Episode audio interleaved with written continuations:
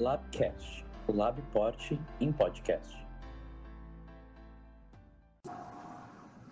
A LSF e as suas origens. O Laboratório de Língua Portuguesa, o Labport, da Universidade Federal de Santa Maria, inicia hoje um novo projeto denominado Labcast. Idealizado pelo grupo de pesquisadores que fazem parte do Labport e sistematizado pela orientanda Sabrina Damiani Schmidt, o Labcast tem por objetivo principal apresentar ao público em geral as pesquisas realizadas no Laboratório de Língua Portuguesa da Universidade Federal de Santa Maria, promovendo assim a divulgação e a popularização da pesquisa através de podcasts disponibilizados no YouTube, no Spotify e no Anchor. Antes de nos lançarmos à execução do projeto propriamente dito, é importante conhecermos um pouco as origens da linguística sistêmico-funcional, esta que será nosso foco e tema norteador de todo o projeto. Em nosso livro, Introdução à Gramática Sistêmico-Funcional em Língua Portuguesa, publicado em 2014, em conjunto com a doutora Cristiane Fusa, já fazíamos esse percurso, que vale a pena aqui repetir. A linguística sistêmico-funcional foi estruturada por um aluno de John Rupert First, o linguista britânico Michael Halliday.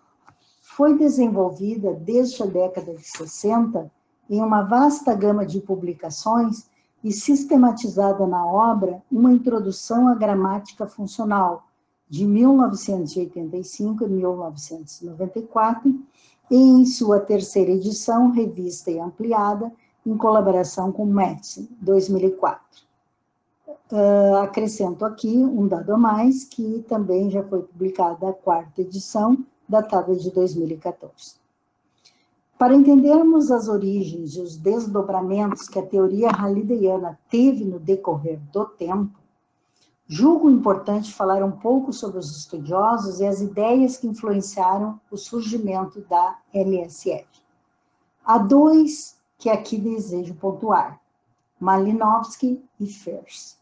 Ma Malinowski, antropólogo polonês, é considerado um dos fundadores da antropologia social. Atuando na London School of Economics, fundou a escola funcionalista na antropologia. Suas grandes influências incluíram James Fraser, influente antropólogo escocês que realizou os primeiros estágios dos estudos modernos de mitologia e religião comparada, e Ernst Mach, filósofo e físico austríaco positivista, para quem nenhuma proposição das ciências naturais é admissível se não for possível verificá-la empiricamente. A principal contribuição de Malinowski para a antropologia foi o desenvolvimento de um novo método de investigação de campo, cuja origem remonta à sua intensa experiência de pesquisa na Austrália inicialmente com o povo Mailu, 1915, e posteriormente com os nativos das Ilhas Trobriand, de 1915 a 1918.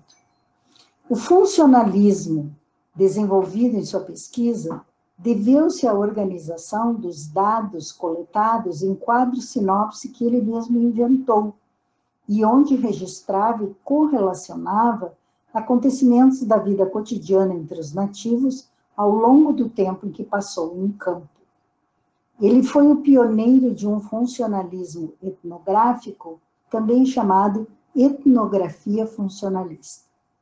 Na antropologia contemporânea, Malinowski continua sendo importante para pesquisadores e estudantes que desejam fazer etnografia principalmente quando a pesquisa é referente a povos tradicionais.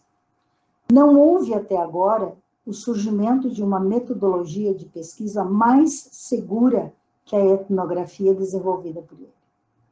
A observação descrita, coberta de funcionalidade, que desenvolveu durante os trabalhos etnográficos na Melanésia, enriqueceu a produção científica do mundo todo e continua a enriquecer as produções acadêmicas atuais. Ao lermos Halliday, na obra Language and Education, que está nos Collected Papers de 2007, encontramos algumas informações sobre Malinowski. Halliday informa que, ao observar a língua usada pelos nativos, Malinowski escreveu sobre o que, na época, era considerado linguagem primitiva. Em uma linguagem primitiva, o sentido de qualquer palavra é altamente dependente de seu contexto.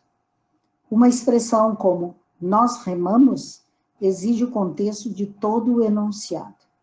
E este último, novamente, torna-se apenas inteligível quando é colocado dentro de seu contexto de situação. Isso jamais pode ser irrelevante para a expressão linguística. Halliday ainda cita Razan, 1985, e continua apresentando os estudos de Malinowski, desta vez em obra de 1935 do antropólogo. Todas as línguas são iguais no que se refere ao entendimento real de palavras, que é sempre derivado, em última análise, da experiência ativa daqueles aspectos da realidade aos quais as palavras pertencem. É o que diz Malinowski, 1935. Assim, o antropólogo estende a noção de contexto ainda mais. Além do contexto de situação, está o que podemos chamar contexto de cultura, de modo que a definição de uma palavra consiste, em parte, em colocá-la dentro de seu contexto cultural. Isso significa que a linguagem é considerada como um sistema, itens lexicais e categorias gramaticais, e que deve estar relacionado ao seu contexto de cultura. Enquanto instâncias da linguagem em uso, textos específicos e suas partes componentes devem estar relacionados ao seu contexto de situação. Ambos são, naturalmente, externos à própria linguagem. Desse modo, segundo Halliday, abre aspas, Malinowski deu-nos os conceitos de contexto de situação e contexto de cultura, fecha aspas.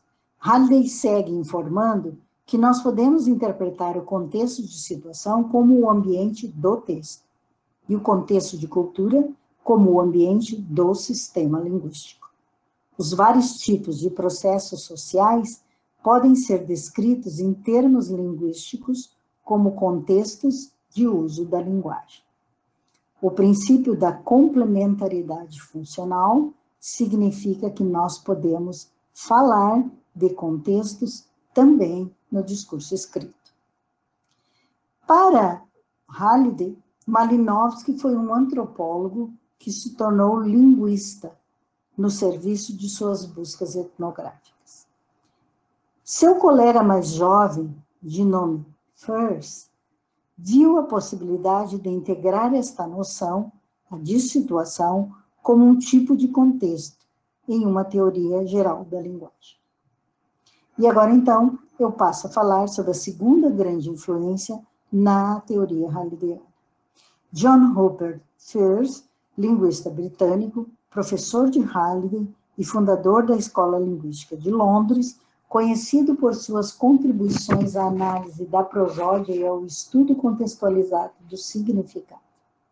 First estava interessado na linguagem falada, a linguagem considerada típica de certos contextos de situação, com a qual o povo interage em suas relações interpessoais cotidianas e constrói uma identidade social para eles e para as pessoas ao redor. Um texto era um objeto de estudo teórico por si mesmo, e o que Firth fez foi mapear a noção de contexto de situação em uma teoria geral dos níveis da linguagem. Toda análise linguística, segundo Firth, era um estudo de significado, e o significado poderia ser definido operacionalmente como função em contexto. Assim, estudar significado seria tomar cada uma das tradicionais divisões da teoria linguística, fonética, fonológica, lexical, morfológica e sintática, e tratá-las como um tipo de contexto. Seria possível incluir a situação como um outro nível linguístico, com um lugar especial no todo, desde que ele fosse um todo que pudesse ser contextualizado. Halliday ainda acrescenta: e se fosse um texto escrito, ele poderia também ser rastreado ao longo do tempo, já que passou a ser recontextualizado com mudanças nos contextos em que foi lido e no cenário cultural e nas suposições do quem o lê. Halliday também informa que Firth fez pouco uso da ideia do contexto de cultura. Recorrendo a Robbins, de 1963, Uh, o linguista informa que Firth, apesar de considerar a linguagem encaixada na vida e na cultura de seus falantes, era realmente muito cético acerca de noções gerais como a linguagem e a cultura, porque ele não via uma linguagem ou uma cultura como um tipo homogêneo e harmonioso de todo. Entretanto, dois outros linguistas precisam ser mencionados, para que possamos entender o enquadramento da teoria construída por Michael Halliday. A noção de cultura como um contexto para uma linguagem, para a linguagem considerada como um sistema, articulou-se bem mais com o trabalho de seus contemporâneos, Sapir. Sapir não usava a expressão contexto de cultura, mas ele interpretava uma linguagem como expressão da vida mental dos falantes, e a partir desse ponto, ele e Worth desenvolveram sua visão de interação entre linguagem e cultura, denominada hipótese Sapir-Whorf. Nessa visão, desde que a linguagem evoluiu como parte, especialmente a parte mais inconsciente de cada cultura humana, ela funcionou como o meio principal pelo qual a percepção mais profunda de seus membros sua construção conjunta de experiência compartilhada em uma realidade social foram constantemente reafirmadas e transmitidas. Assim, nesse sentido, a cultura forneceu o contexto dentro do qual as palavras, e de forma mais geral, os sistemas gramaticais foram interpretados. Muitos dos exemplos de Worth envolveram o que ele chamou de criptótipos, sistemas de significados que foram escondidos bastante abaixo da construção superficial da gramática e que só poderiam ser revelados por uma análise gramatical profunda e completa. Worth, 1956. Essas duas tradições fundantes do estudo da linguagem no contexto, a britânica, com Malinowski e Firth, por um lado, e a americana, de Sapir-Whorf, de outro, constituem uma forma importante de complementariedade que embasou a LSF. Os primeiros, Malinowski e Firth, enfatizam a situação como contexto para a linguagem como texto, e eles veem a linguagem como uma forma de ação, como representação de relações e processos sociais. Os últimos, Sapir-Whorf acentuam a cultura como contexto para a linguagem como sistema, e eles veem a linguagem como uma forma de reflexão, como a interpretação da experiência em uma teoria ou modelo de realidade. A partir dessas duas fontes, tomadas em conjunto, somos capazes de derivar a fundação de uma semântica funcional, uma teoria de significado que é relevante para os estudos da linguística aplicada. Nos próximos podcasts, apresentaremos outros conceitos importantes para a compreensão da teoria. Até mais, bom estudo a todos.